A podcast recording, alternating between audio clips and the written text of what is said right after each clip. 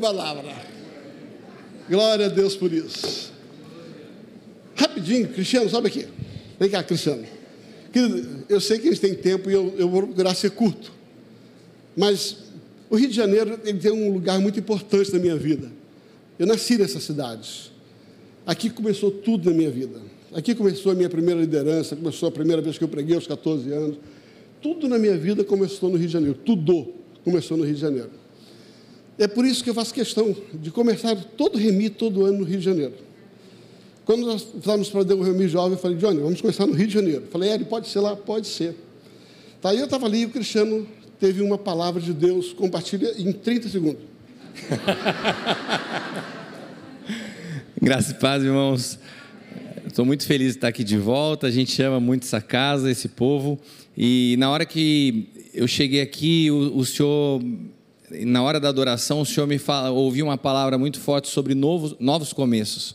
E eu tentei entender por parte do Senhor do que se tratava, e o Senhor falou assim: é, esse ano é um novo começo para o Remi. Nós estamos iniciando uma nova estação, numa outra dimensão e eu creio que é muito profético nós estamos iniciando pelo Rio de Janeiro. E o Rio de Janeiro, ele tem uma unção apostólica, tem uma unção de pioneirismo para a nação. E eu creio que Deus quer estabelecer a partir desse primeiro remi desse ano um novo patamar naquilo que o Senhor está produzindo no remi. Eu não conheço, viajando as nações, algo como o remi, que não tenha é, junto a placa de uma denominação, mas que seja uma visão de corpo, que seja uma visão de reino, que trabalhe e que entenda as medidas de graça de diferentes tipos de pastores e ministérios. E quando a gente está reunido junto, que nem juntamos o Hélio, o Paulo, eu, o Djalma, é uma alegria tão grande da gente estar junto, estar servindo, que o Senhor me falava assim: isso precisa ser transportado às nações. Esse ano nós vamos ter o primeiro remir fora do Brasil, também é profético. Mas o Senhor me falava assim: é só o começo. Eu creio que muitas portas de nações vão se abrir para o Remi. Então vocês estão participando hoje de uma noite extremamente profética. O Senhor está nos reposicionando para um novo começo. E eu sei que tinha que ser aqui pela graça que vocês carregam, pela unção dessa cidade, pela unção que vocês portam. E nós vamos ver algo muito especial esse ano com relação ao Remi. Amém? Abra sua Bíblia em Atos capítulo número 7. Queridos, quantos aqui gostam de assistir Masterchef? Eu amo, eu amo. Eu, eu, eu fico um tempão lá. Tá? E uma das coisas que eu acho interessante é quando, é quando os, os, os Masterchefs ali, os, os juízes, eles chegam e dão uma tarefa. Eles dizem assim: Eu quero que você faça uma releitura desse prato. Você quem já viu isso? O que é uma releitura? Ou seja, já existe um, uma fórmula para um prato, ou seja, é, é algo que já é conhecido no mundo inteiro. Aquele prato tem uma receita padrão, né? E aí ele desafia os, aqueles participantes a pegar aquela, aquela, aquela, aquela fórmula, pegar aquela receita e acrescentar algo. Isso é releitura. Quando você acrescenta a algo é, aquilo que já é conhecido. A palavra que Deus me deu hoje é uma releitura de uma mensagem. Na verdade, é, foi muito forte hoje à tarde, quando eu estava é, orando sobre aqui, a, aquilo que a gente ia conversar aqui, e Deus me trazendo à tona uma palavra que talvez seja uma das palavras que eu, que eu mais amo ministrar quando Deus me permite fazê-lo. Só que Deus me deu uma releitura dessa palavra. Tá? Eu quero começar por aqui. Quero começar a dar uma receita novinha. Quem quer receita nova? Quem gosta de pão? Tá, então vamos lá. Abra sua Bíblia em Atos capítulo 7. Atos capítulo número 7. Vamos ler a partir do verso 17. Como, porém, aproximando-se o tempo da promessa, repita comigo, aproximando-se o tempo da promessa de Deus. Como aproximando o tempo da promessa de Deus que jurou a Abraão, o povo cresceu e multiplicou-se no Egito até que se levantou ali outro rei que não conhecia José. Este outro rei tratou com astúcia a nossa raça e torturou os nossos pais, a ponto de forçá-los a enjeitar os seus filhos, para que não sobrevivesse. Agora fala comigo, por esse tempo, de novo, por esse tempo, nasceu Moisés, que era formoso aos olhos de Deus, Por três meses foi ele mantido na casa do seu pai. Quando foi exposto, a filha de Faraó o recolheu e o criou como o seu próprio filho. Moisés foi educado em toda a ciência dos egípcios e ele era poderoso em palavras e em obras. Quando completou, quando completou 40 anos, olha que coisa linda. Quando completou 40 anos, veio-lhe a ideia de visitar os seus irmãos, os filhos de Israel. Vendo um homem tratado injustamente, tomou-lhe a defesa, vingou o oprimido, matando o egípcio. Ora, Moisés cuidava que seus irmãos entenderiam que Deus os queria salvar por intermédio dele. Olha, presta atenção, vou repetir. Moisés cuidava que seus irmãos entenderiam que Deus os queria salvar por intermédio deles, porém, não compreenderam. No dia seguinte, aproximou-se de uns que brigavam e procurou reconduzi-los à paz, dizendo: Homens, vós sois irmãos, por que vos ofendeis uns aos outros? Mas o que agredia o próximo, repeliu, dizendo: Quem te constituiu autoridade e juiz sobre nós? Acaso queres matar-me, como fizeste ontem ao egípcio? A estas palavras, repita, a estas palavras, Moisés fugiu e tornou-se peregrino na terra de Midian, onde nasceram dois filhos. Decorrido 40 anos, apareceu no deserto do Monte Sinai um anjo, por entre as, as chamas de uma sarça que ardia. Moisés, porém, diante daquela visão, ficou maravilhado e, aproximando para observar, ouviu a voz do Senhor. Pai, muito obrigado por essa palavra. Fala conosco, introduz essa semente no nosso coração, para que ela possa gerar hoje vida e transformação em nome de Jesus. Levanta a mão e diga assim: O meu coração é uma terra fértil.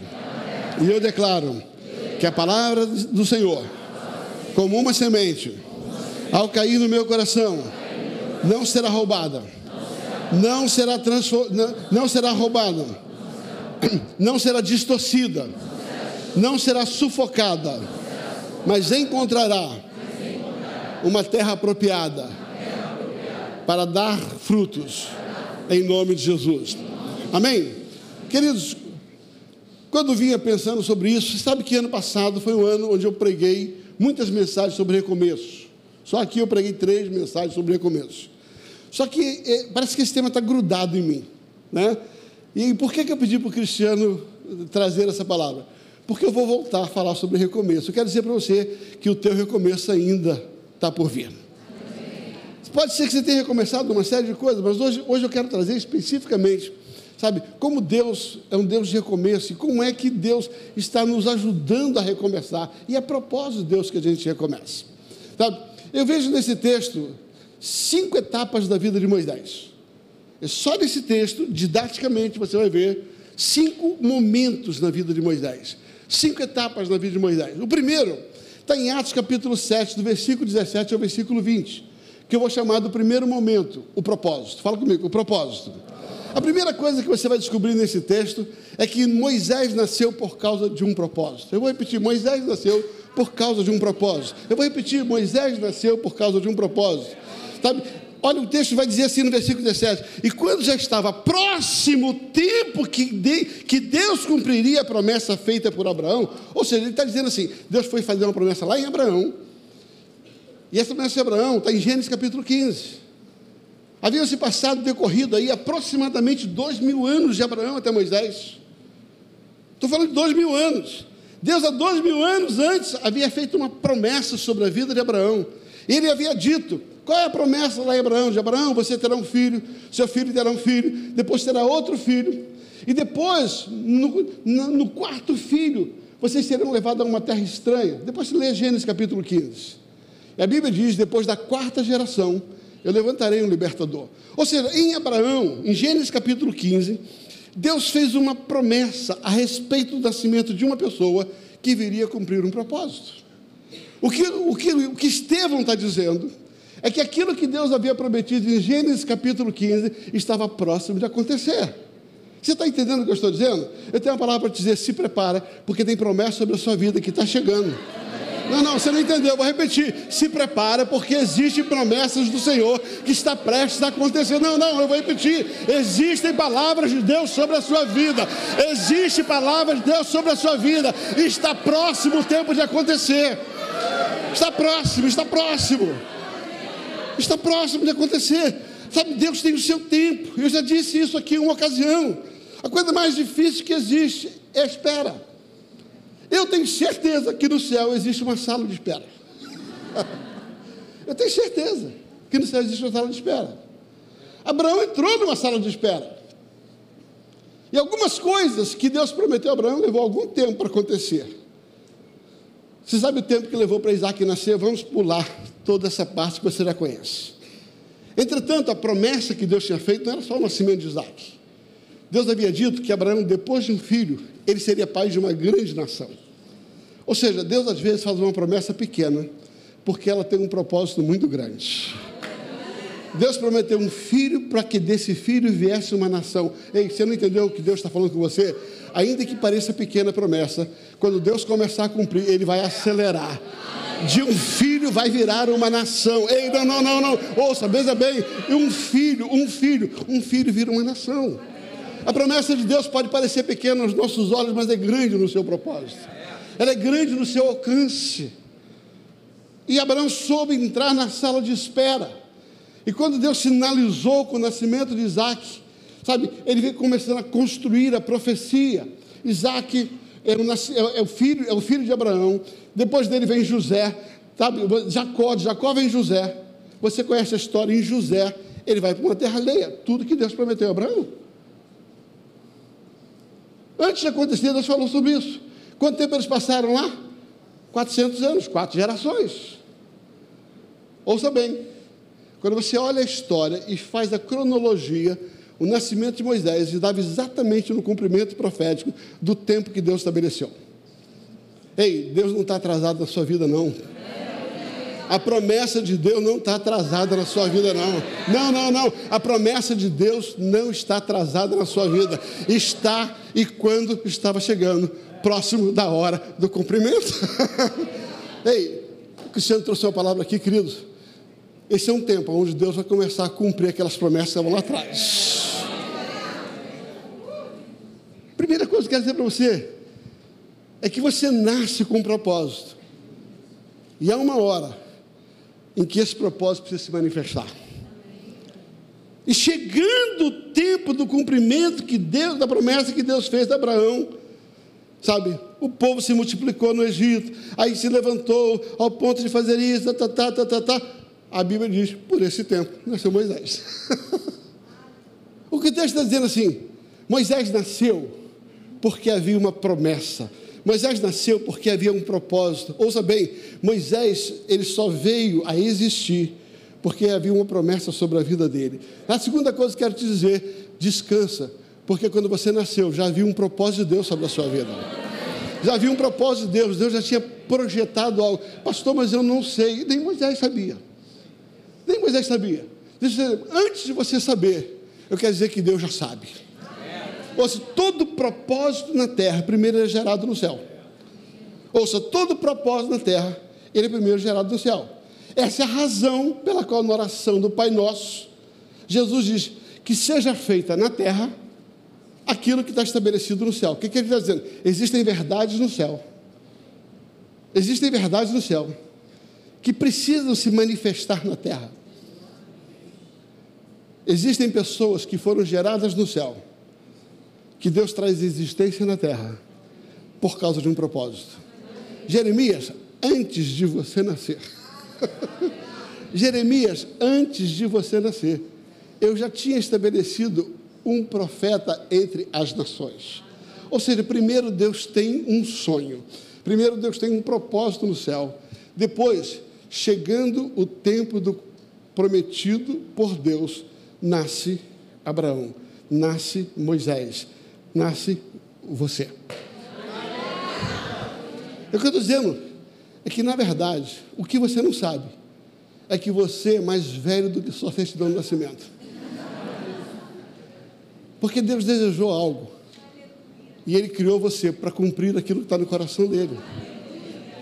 A primeira etapa na vida de Moisés era que você precisa entender que assim como Moisés, você é um propósito de Deus. E se você não entender isso, você vai ficar rodando. Você não consegue entrar no segundo ciclo da sua vida enquanto você não entender isso. Não, vou repetir, presta atenção. Enquanto você não assumir que você é um projeto de Deus, enquanto você não entender que existe sobre você uma promessa, enquanto você não entender, pastor, eu não sei qual é, eu não estou perguntando se você sabe, estou dizendo que é assim. Moisés também não sabia. Por esse tempo nasceu Moisés. Por esse tempo, eu quero dizer, querido, esse é o tempo, essa é a tua hora, esse é o teu momento. Ei, ei, você é a bola da vez, só isso. Só isso. Esse é o momento. Então, se você não entender a partir daí, fica difícil o resto da mensagem. Se você não tem fé para crer, tenha fé no que eu estou pregando. Talvez você tenha uma série de desculpas para tentar dizer, eu não sei. Eu também não sabia, querido. Eu podia voltar a contar minha história com testemunha de quem me criou, está aqui minha mãe. Deus é um Deus, já disse isso da vez passada, quando falei sobre Ruth, quando falei sobre Esther. Deus é um Deus que age com os improváveis. Talvez se você seja um improvável. Deixa eu falar uma coisa para você, queridos. Deus é especialista em pegar as coisas que não são para confundir aquelas que são. Você precisa entender a sua importância para esse momento, para esse tempo. O dia que eu quebrei o dedo mindinho do pé esquerdo e que isso me impediu de fazer tanta coisa, eu deixei de viajar, eu deixei de inaugurar uma igreja, porque eu quebrei do dedo mindinho do pé esquerdo. Já contei essa história para vocês? Não, então vou contar. Então, há uns anos atrás, uns quatro anos atrás, Tá? A minha filha estudava no Kansas, no IHOP. E eu tinha um tempo que eu não via ela, uns dois anos. Aí eu fiquei todo empolgado, comprei uma passagem para o aniversário dela. Pensa num, num, num, pai feliz. Ia ver minha filha, depois de dois anos praticamente, sabe? Aniversário dela, comprei um presentinho para ela. Descobri que tinha um curso na mesma época. Me inscrevi no curso. E o nosso pastor de Dallas, nós tínhamos um missionário de Dallas, que arrumou um local e tinha um grupo lá de umas 60 pessoas. Ele falou: arrumei um local, apóstolo, vem cá inaugurar. Eu falei, pô, tudo de bom. Resumo da história: eu estava indo para a América, inaugurar a primeira igreja que nós tínhamos fora do país, ver minha filha, participar do aniversário dela e fazer um curso. Não tinha nada melhor. Dois dias antes da viagem, eu andando na rua, torci o pé, e no que eu torci o pé, ele inchou. Mas eu sou homem.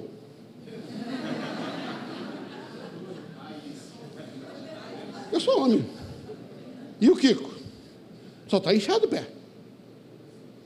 O problema, querido, é que eu tenho uma mulher. E a mulher falou assim: o que, que eu. Nada. Ela já para o médico. E eu cometi dois erros. Primeiro, ir. Segundo, levar ela.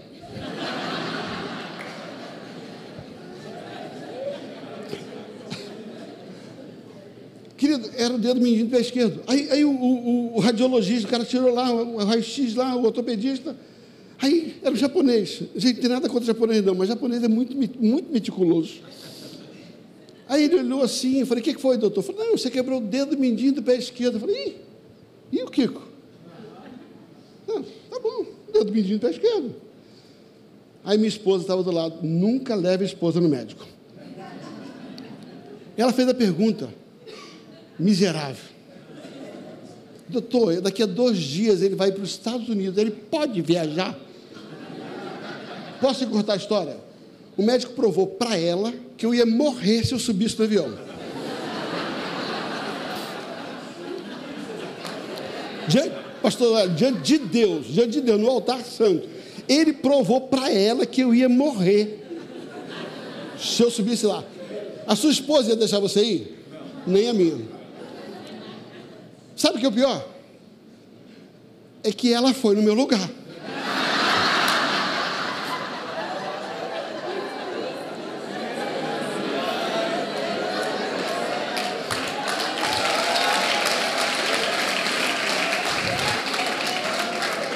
É tão bom, é, é tão bom se alegrar com, com, com, com a tristeza do outro, né? Não vou, não, não vou jogar praga sobre tudo, não, mas o que acontece? Isabela, fiquei, fiquei roxo de raiva. Não sabia se eu estava com uma raiva de Deus, do médico ou da minha mulher. Ela foi lá, ela beijou minha filha, Carlinhos. Ela inaugurou a igreja. Ela fez do curso que eu paguei. E no auge da minha ira, Deise, no auge da minha ira. Um dia eu estava em casa, no dia do aniversário da minha filha, eu estava com tanta raiva, com tanta raiva, com tanta raiva. Eu falei, Deus, o que, que o Senhor fez comigo, Deus? Aí Deus falou assim: Não, não fui eu que fiz nada, não. Mas eu vou te ensinar uma lição. Quando foi que você pensou que o dedo mindinho do pé esquerdo fosse tão importante? Aí ele falou assim: Por causa do dedo mindinho do pé esquerdo, você deixou de fazer coisas tão importantes. E Deus falou assim: a partir de hoje, aviso o meu povo que acabou a síndrome do dedo mindinho do pé esquerdo.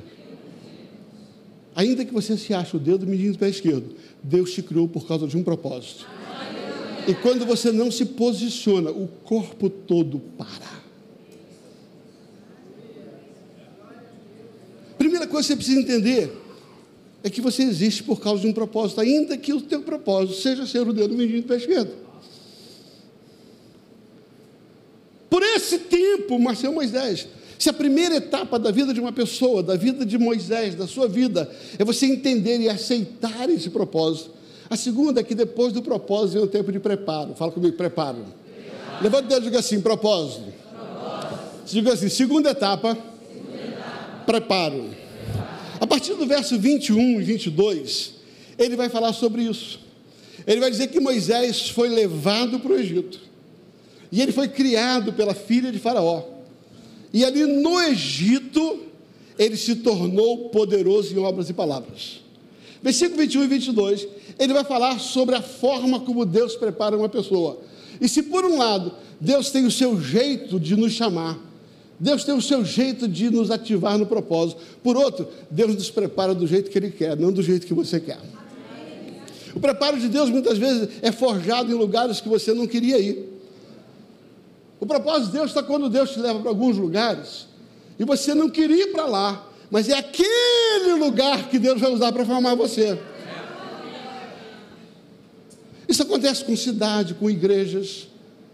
Isso acontece, sabe, na nossa vida.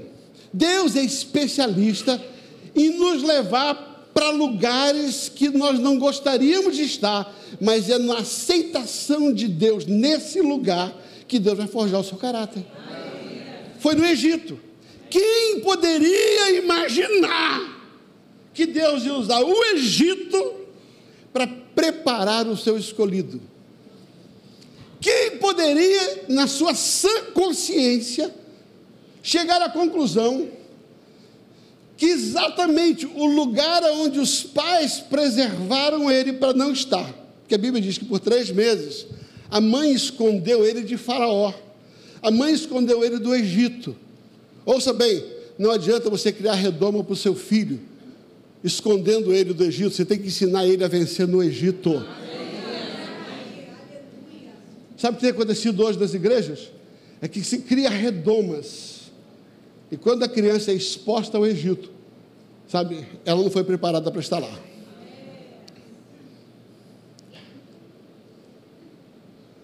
A mãe escondeu por três meses de Faraó. A mãe escondeu por três meses no Egito. Só que Deus quis preparar Moisés e levou ele para aquele lugar. Porque naquele lugar, naquele lugar, era o lugar onde Deus ia preparar ele. Quem podia imaginar que Daniel seria preparado na Babilônia? Mas foi na Babilônia que Daniel se conheceu. Ouça bem, vou repetir. Em determinados lugares onde Deus te leva para provar você para você mesmo. Ai, ai, ai, não vou entender. O que, que é o preparo? É quando Deus te expõe a algo em que você agora, por opção, diz: Eu prefiro o Senhor. Eu prefiro o Senhor. Por opção. Ministério não é ter muitas portas abertas e escolher uma. Ministério é ter todas as portas abertas e dizer assim: eu só tenho essa, não tenho outra.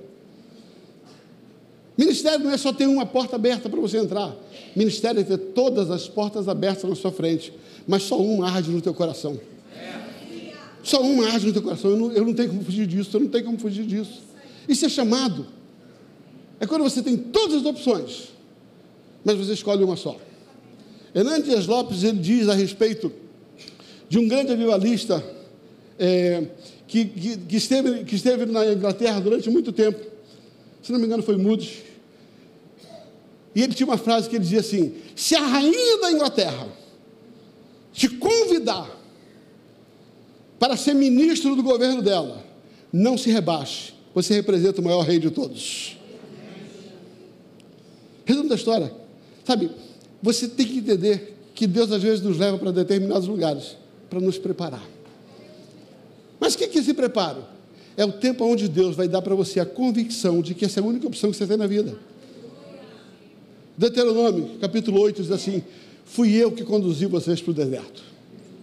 Deuteronômio 8, 1, fui eu que levei vocês para o deserto. Deus falando para o povo: Rodrigo, fui eu que levei você para o deserto. Ele disse: Sabe por quê? Para provar e para ver o que está no coração de vocês.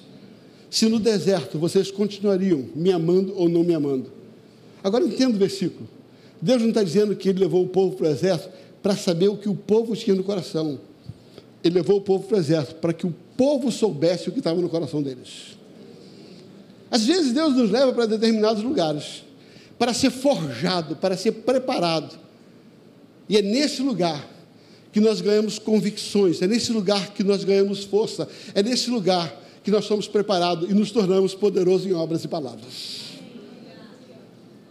Se a primeira etapa da vida de Moisés foi a consciência de que ele era um chamado, a segunda é que ele se sujeitou ao preparo, ao processo, aquilo que Deus queria fazer para ele. Agora, por outra parte, louvado seja Deus, porque Deus é especialista em levantar pessoas para te preparar no seu ambiente. Eu estava vendo aqui, vocês têm uma escola fantástica, uma escola que prepara obreiros. Eu não entendo porque algumas pessoas ainda pensam: será que eu vou fazer?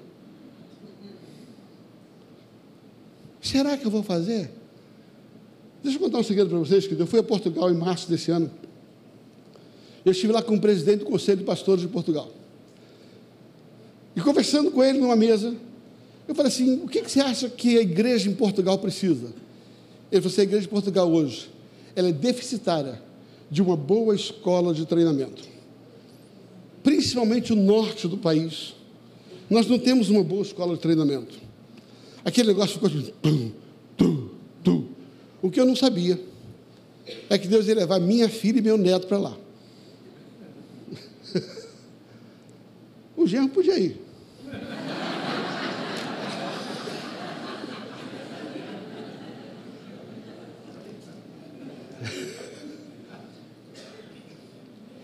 E nós entramos em Portugal não para abrir uma igreja, mas para poder cooperar com aquela nação, formando pessoas.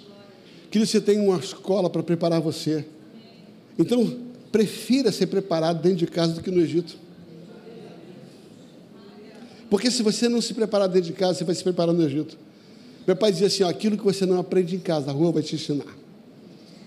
Então, você tem um privilégio incrível de se preparar num ambiente seguro para não ter que ser jogado no Egito para se preparar lá. Diga assim: em primeiro lugar, Deus nos cria por causa de um propósito. Segundo lugar, Deus nos prepara onde Ele quer.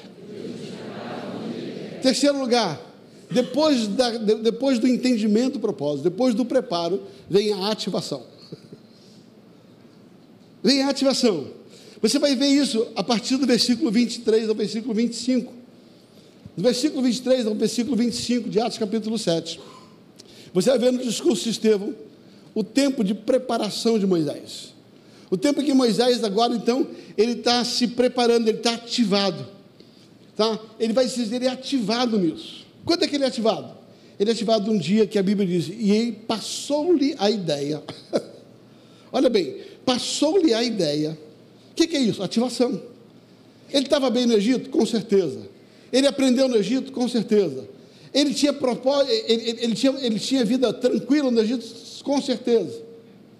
Mas a impressão que eu tenho, usando a minha imaginação santificada, é que Moisés chegava na janela do palácio e ele olhava tudo que ele tinha dentro, toda a riqueza, toda a proposta que o Egito deu para ele.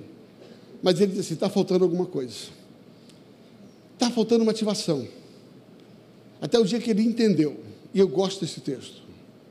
A Bíblia diz que Moisés entendeu que Deus havia de livrar o seu povo por intermédio dele. O que, que é isso? A hora que Moisés entende que agora, depois de ser um projeto, depois de ser um propósito, depois dele ser preparado, ele precisa startar. Eu quero dizer para você: se prepare. Esse ano é o ano de você começar. Esse ano Deus vai te ativar, querido.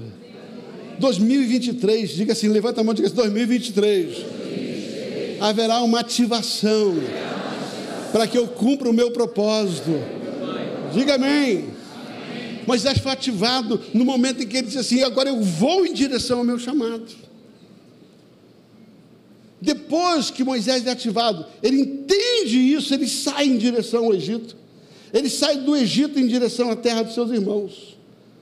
E você conhece o texto, o texto diz claramente que ele chega lá e ele vê dois irmãos brigando, um egípcio maltratando um dos seus irmãos.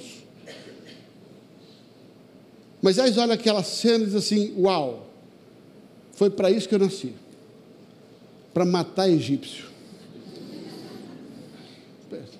Presta atenção. Vamos voltar para o início do texto? A Bíblia diz que por esse tempo nasceu Moisés. Tendo em vista que era um momento de opressão, os seus irmãos estavam pagando mal. E Moisés nasceu para quê? Para libertar o povo, para tirar o povo das garras do Egito. Agora que Moisés está ativado, o que, ele vai fazer? Ele diz: o que ele vai fazer? Ele vai tirar o povo da garra do Egito. Quando ele olha, vê um egípcio. Oh, oh, oh, é ele. É nós. É nós na fita. Ele olhou e falou assim: pronto, chegou minha oportunidade. E Moisés vai lá e mata o egípcio. Talvez eu te escandalize com o que eu vou dizer, mas eu vou provar o que eu vou dizer. Moisés não teve um pingo de arrependimento em matar aquele egípcio. Moisés não fugiu porque estava com medo de Faraó, porque ele matou um egípcio. Não tem isso. Depois eu vou te explicar na Bíblia.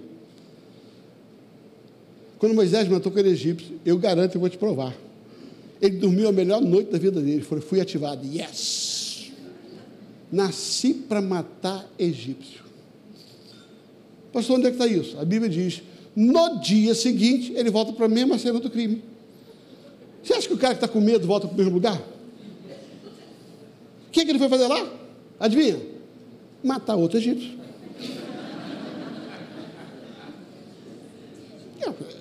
Leia o texto com atenção.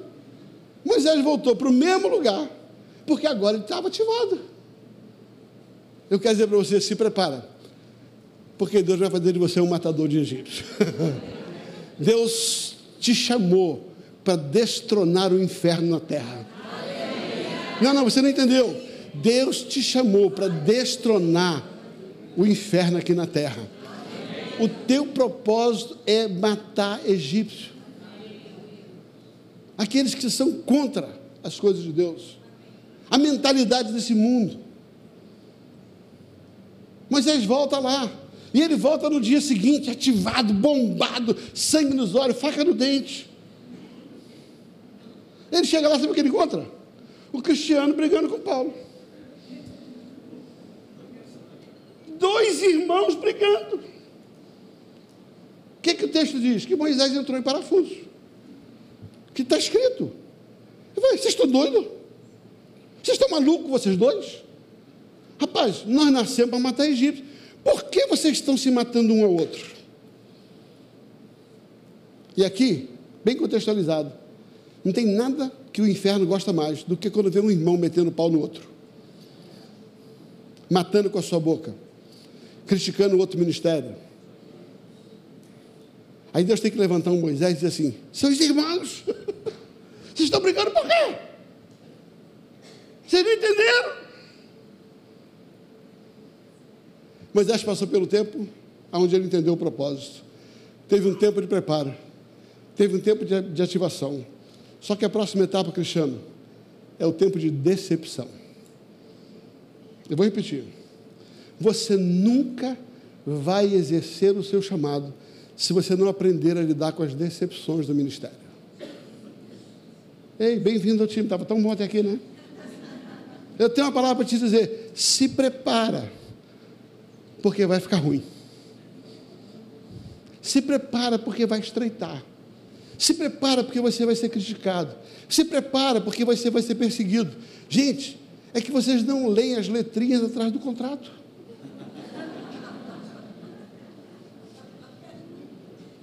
Se o seu Senhor Jesus não foi isento disso, tu acha que vai ser? Paulo não foi, Moisés não foi, ninguém foi. Bem-vindo ao time. Sabe qual é o problema?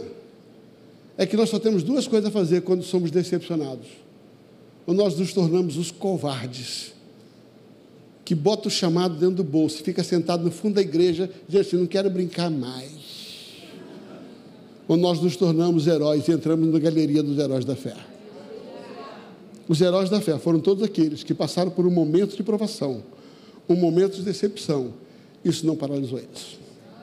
Pastor, onde é que está isso na vida de Moisés? A Bíblia diz que Moisés falou assim: por que vocês brigam? São os irmãos. Aí um falou assim: tu acha? Quem foi que te constituiu? Nós não reconhecemos você como líder. Nós não reconhecemos a unção que você carrega. Nós não damos crédito a você. Quem foi que constituiu líder entre nós? Quem foi que constituiu juiz entre nós? Ou tu não acha que eu vi você matando o egípcio ontem? Vai me matar também? A Bíblia diz: a estas palavras. Repita comigo: a estas palavras. Não, não, não. Diga comigo: a estas palavras. Moisés fugiu. Sabe qual é o problema de Moisés? Foi o problema dele? Você pode ficar bem chateado comigo. O mesmo seu. Não sabe ser criticado. Ó oh, vida, ó oh, sorte, ó oh, azar. Não sabe passar por provação, não sabe passar por crítica. Não sabe lidar com a injustiça. E aí quando alguém vem e pisa no teu carro, não vou brincar mais não. Eu vou fugir, vou entrar na caverna.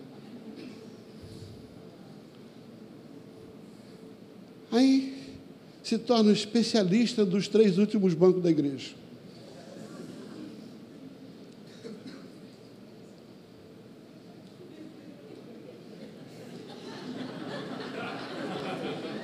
Gente, desculpa, não tem culpa. Se a carapuça serviu, o problema é seu.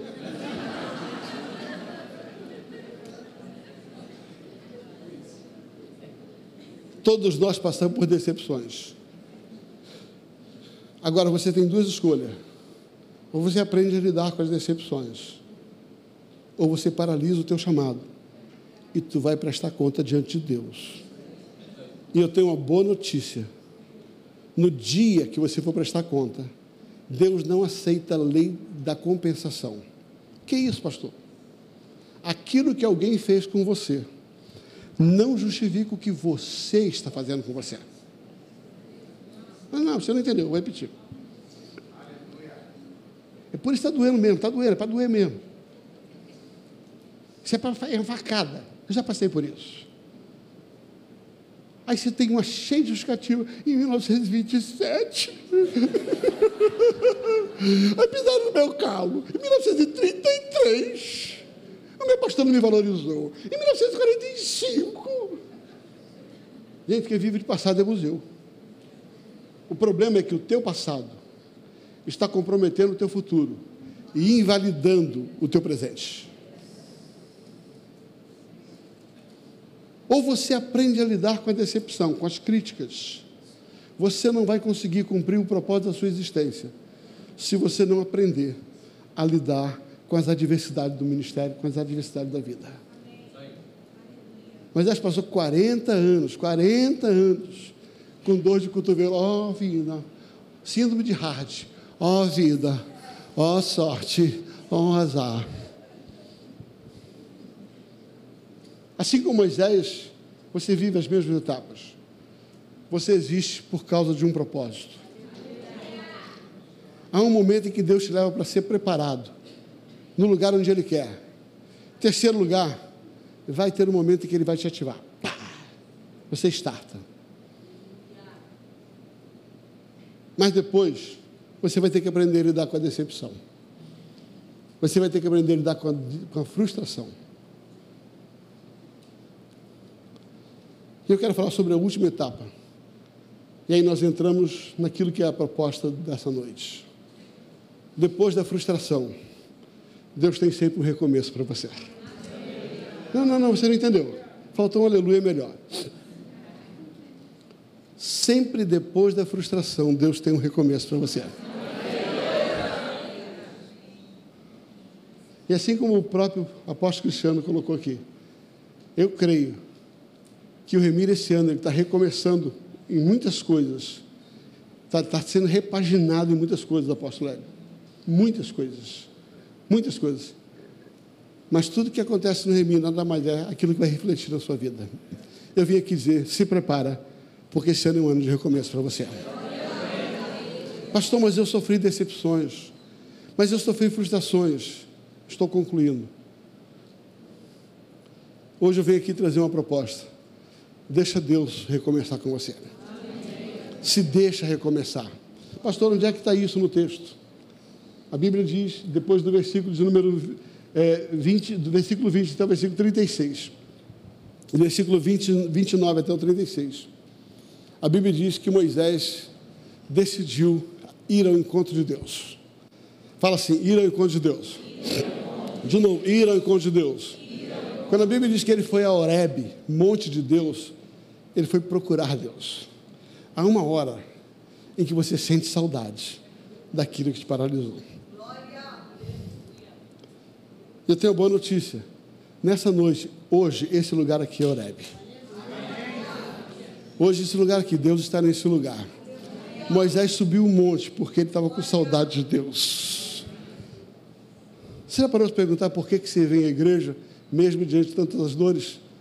Porque você está com saudade dele. Está com saudade de voltar. Está com saudade de ser ativado.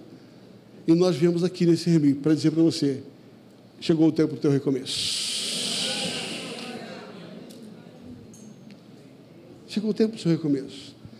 Mas você vai ter que aprender a dar atenção à sarça que arde no altar. Você vai ter que aprender a dar atenção àquilo que Deus está fazendo. O Ministério de Adoração pode subir, por gentileza. Queridos, há, um, há uma sarça ardendo nesse lugar. Há uma sarça ardendo nesse lugar. Esse lugar é Oreb, monte de Deus. E Deus te trouxe aqui para chamar a sua atenção. A Bíblia diz que Moisés disse para si mesmo: Eu vou dar atenção a essa estranha manifestação. Pastor, Êxodo capítulo 4 vai dizer que Moisés, quando viu a sarça ardendo no monte de Deus, ele disse: Eu vou dar atenção a essa estranha manifestação. O versículo 15 diz: E vendo Deus que Moisés dera atenção, falou com ele. Feche teus olhos, por gentileza.